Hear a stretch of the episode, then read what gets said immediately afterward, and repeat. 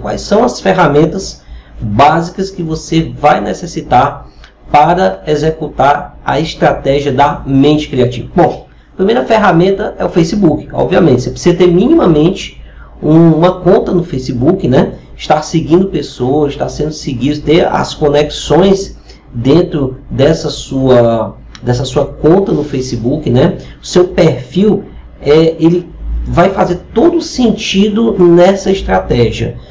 Pode ser fanpage? Também pode ser fanpage. A mesma coisa, a fanpage ela vai fazer todo sentido nessa estratégia. Porque imagina só, é, tanto o seu perfil como a sua fanpage tem que estar integrada com a mensagem que você vai divulgar para as pessoas que te seguem.